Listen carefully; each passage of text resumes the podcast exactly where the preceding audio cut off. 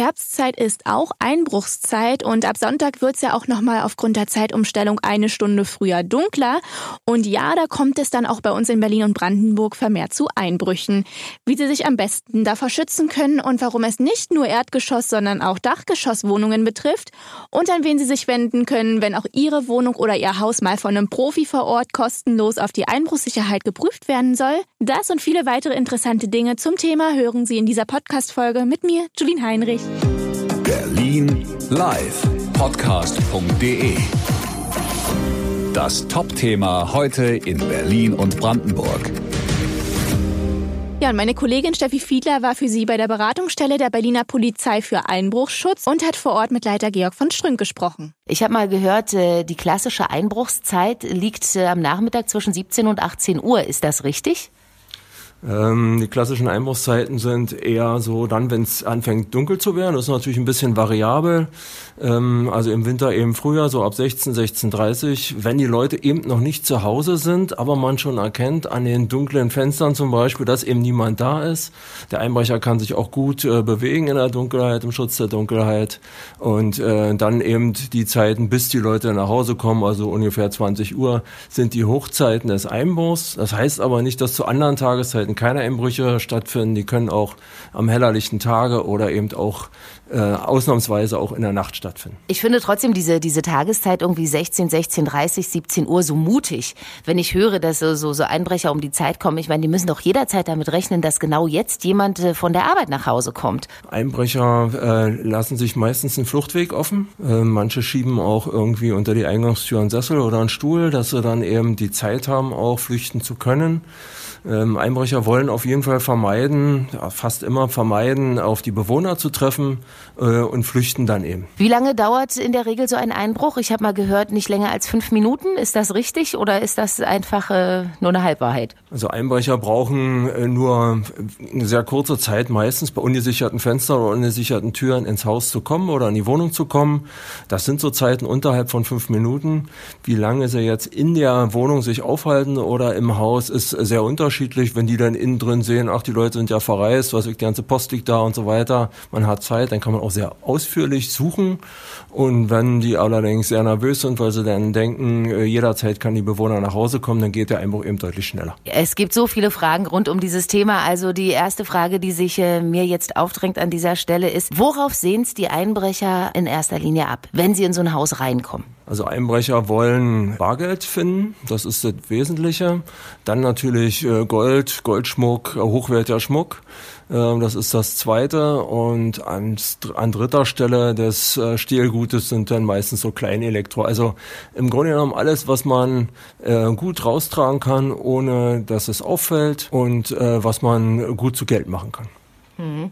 Jetzt habe ich es gerade bei uns äh, in der Gegend erlebt, dass äh, da, wo Baustellen entstehen, eingebrochen wurde. Dann in der Nachbarschaft eben, klar, nicht da, wo die Baustelle ist, sondern nebenan. Ist das so äh, klassisch? Also kann das, muss man da besonders auf der Hut sein, wenn man merkt, oh, mein Nachbar, wir haben gerade neue Nachbarn, die bauen ein Haus. Das kann sein, dass da bei mir eingebrochen wird? Also in der Nähe von Baustellen ist das Risiko etwas erhöht, weil natürlich durch die Baubewegung, erstmal sind viele fremde Menschen da in der Gegend, die durch die Nachbarn nicht so eingeschätzt werden können. Außerdem gibt es Lärm, den Täter ausnutzen könnten, um zum Beispiel Fenster aufzubrechen oder einzuschlagen, äh, ohne dass es großartig auffällt. Im Übrigen auch, wenn man ansonsten an lärmbelasteten Ecken äh, wohnt, also zum Beispiel an der Bahnstrecke, wo immer mal ein D-Zug vorbeifährt, äh, der richtig Krach macht, ist man auch besonders gefährdet. Wie können wir Berliner und Brandenburger uns im besten Fall vor Einbrüchen schützen? Da sind Sie der Experte. Worauf sollte ich als allererstes achten? Das Wichtigste ist natürlich, dass äh, Fenster und Türen so sind, dass man sie nicht einfach aufbrechen kann. Also die Einbrecher haben meistens einen größeren Schraubendreher dabei und hebeln dann Fenster oder Türen auf und vers oder versuchen das.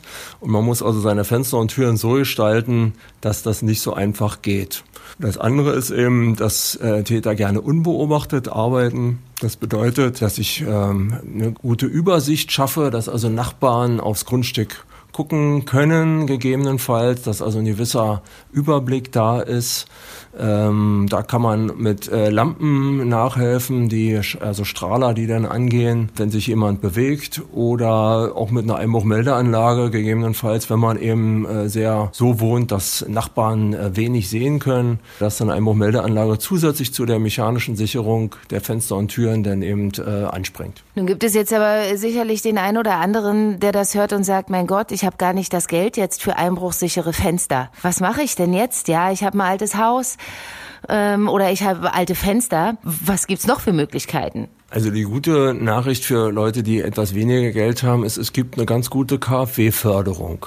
Also tatsächlich kriegt man Geld geschenkt vom Staat, wenn man das investiert, entweder an einbruchhemmende Maßnahmen oder sogar, wenn ich alte Fenster habe, die komplett ausgetauscht werden sollen, dann gibt es auch nochmal über die Schiene Energie einsparende Maßnahmen, kriegt man nochmal extra eine Förderung. Ähm, und das lohnt sich durchaus, da mal ranzugehen. Und bei sehr alten Fenstern, wo sich dann eben Austausch lohnt, kriegt man ja vielleicht auch einen Teil Teil des Geldes durch die Energieeinsparung wieder. Aber eins ist klar, ganz umsonst ist Einbruchschutz nicht zu haben. Also mit, es gibt zwar so Bastellösungen, die man so machen kann, aber die sind meistens so, dass man sie sehr schlecht bedienen kann oder sie sind wenig tauglich. In welche Fenster gehen denn Einbrecher am liebsten? Kellerfenster, Wohnzimmerfenster, Fenster hinten, Fenster vorne? Also ganz prinzipiell alle Fenster im Erdgeschoss sind natürlich ähm, gefährdet. Und wenn die hochklettern können, Einbrecher klettern auch gerne, dann auch durchaus im, im ersten Stock, überall da, wo sie rankommen, alle Fenster. Also natürlich äh, macht sich ein Einbrecher auch bequem. Den bequemsten Stand hat er hinterm Haus, meistens an der Terrassentür. Aber gerade dringend davon ab, nur die Terrassentür zu sichern. Dann nehmen die nämlich einfach das Fenster daneben oder das Fenster da drüber. Also wenn man sich sichert, dann sollte man möglichst alle Fenster sichern, an die Einbrecher rankommen. Welche das sind, da bietet sich ja dann auf jeden Fall mal an, bei der ähm, polizeilichen Beratungsstelle nachzufragen. Die gibt's in Brandenburg, die gibt's in Berlin. Sich mal einen Spezialisten von der Polizeiebene, also von uns, von unserer Beratungsstelle anzuholen. Wir bieten kostenfreie Beratung an vor Ort, sodass also man auch eine fundierte Auskunft äh, bekommt darüber, welche Fenster man sich sichern sollte und äh, welche nicht unbedingt nötig mhm. sind. Ähm, das heißt, man kommt hier äh, nach Tempelhof in die Beratungsstelle Einbruchsschutz und macht dann mit Ihnen einen Termin und dann kommen die Kollegen kostenfrei zu einem nach Hause. Also geht noch viel bequemer. Man ruft uns nämlich einfach an, dann äh, macht man da vereinbart man einen Termin telefonisch und die Kollegen oder Kolleginnen kommen zu einem nach Hause. Dieser Service bezieht sich auf Einfamilienhäuser. Bei Mehrfamilienhäusern kommen wir für Erdgeschosswohnungen, für Wohnungen im ersten Stock und für Dachgeschosswohnungen. Für die Wohnungen dazwischen, wo es ja im Wesentlichen um die, um die Eingangstür geht, um die Wohnungseingang Eingangstür. Da bitten wir die Leute ausschließlich hierher zu kommen, in die Beratungsstelle. Wir haben hier Modelle zum Zeigen, zum Erklären da und äh, man kriegt hier auch eine sehr fundierte Auskunft. Natürlich kann jeder auch mit anderen Anliegen zum Einbruchschutz hier zu uns kommen, selbstverständlich. Wir beraten hier jeden, der daran Interesse hat und ja. Durchschnittlich alle 45 Minuten wird bei uns in Berlin eingebrochen und zwar nicht nur im Erdgeschoss, sondern auch in Dachgeschosswohnungen, wie Steffi dann am Mittag von Herrn Strünk erfahren hat. Warum wird denn in Dachgeschosswohnungen so gern eingebrochen? Ich habe das schon mehrfach im äh, Bekannten- und Freundeskreis gehört, dass da eingebrochen wurde. Warum ausgerechnet da? Also Dachgeschosswohnungen sind für Täter eben gut zu erreichen. Man kommt immer, auf irgendein Dach kommt man in der Regel rauf. Wenn es nicht das Dach des Hauses direkt ist, dann eben meistens das Nachbarhaus oder noch drei Häuser weiter kann es auch sein. Läuft dann über die Dächer und geht dann zum Beispiel auf eine Dachterrasse und kann dann bequem und meistens eben auch ungesehen arbeiten am hellerlichten Tage, weil die eben von unten sowieso nicht einsehbar sind und von anderen Häusern eventuell auch schlecht einsehbar ist. Die gute Nachricht ist einfach, man kann sich eben gut vor Einbruch schützen. Das geht. Man kann äh, wirklich gut äh, die Fenster auch nachrüsten. Man muss nicht etwa die Fenster austauschen, sondern kann wirklich mit Nachrüstmaßnahmen äh, unterschiedlichster Art, es kommt immer aufs Fenster an, auf die Einbausituation an, sich so gut vor Einbrechern schützen, dass die eben scheitern. Was kann ich denn da zum Beispiel nachrüsten? Gibt es da spezielle Riegel, äh, die ich irgendwo vorschieben kann? Bei der Nachrüstung von Fenstern sieht es so aus, dass man zwei Wege gehen kann. Einmal gibt es äh, aufschraubbare Sicherungen, die man nachträglich dann auf, aufbringt. Ganz unterschiedliche Systeme von unterschiedlichen Herstellern. Die halten ganz wunderbar. Und äh, die andere Alternative bei neueren Fenstern, neuer heißt so äh, maximal 30 Jahre alt, so ab Baujahr 1990 etwa, kann man auch innenliegende Systeme nachrüsten. Das sind die sogenannten Pilzkopfzapfen. Die sehen halt aus wie kleine Pilze, deshalb heißen die so und verzahnen das Fenster äh, sehr gut mit dem Fensterrahmen, wenn man da genügend äh, anbringt und vor allen Dingen bei beiden Sachen ist immer eins wichtig. Man sollte das auf jeden Fall von einem Fachmann machen lassen, da nicht selber dran rumschrauben. Äh, dann hat man die Gewähr, dass es funktioniert. Im Übrigen gibt es die KfW-Förderung auch nur dann, wenn es ein Fachmann einbaut und wenn Technik, die geprüft ist und zertifiziert ist, verwendet wird. Und weitere technische Sicherungsmöglichkeiten gibt es viele wie Kameras oder Alarmanlagen. Welches der effektivste Schutz ist, darüber haben sich dann beide am Nachmittag unterhalten. Schrecken Kameras denn tatsächlich ab, beziehungsweise helfen die, schützen die vor Einbruch? Also Kameras helfen nur sehr bedingt leider. Oft sind die Kameras, die privat äh, angebracht werden, erstmal nicht besonders gut von der Qualität her, von der Auflösung her, sodass äh, Täter schon von der Qualität des Bildes, gerade wenn es im, Dunkeln äh, stattfindet, der Einbruch oder äh, bei schlechter Beleuchtung, nicht befürchten müssen, dass sie wiedererkannt werden, dann sind die Kameras richtigerweise, muss man sagen, oben angebracht, sodass die Täter nicht rankommen.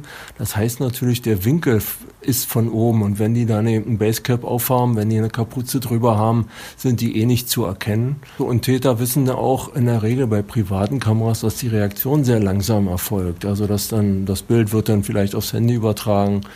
Äh, dann muss man irgendwo anrufen. Ähm, das dauert gegebenenfalls zu lange alles, die Reaktionszeiten und ähm, so dass die Polizei dann kommt, wenn die Täter bereits wieder weg sind.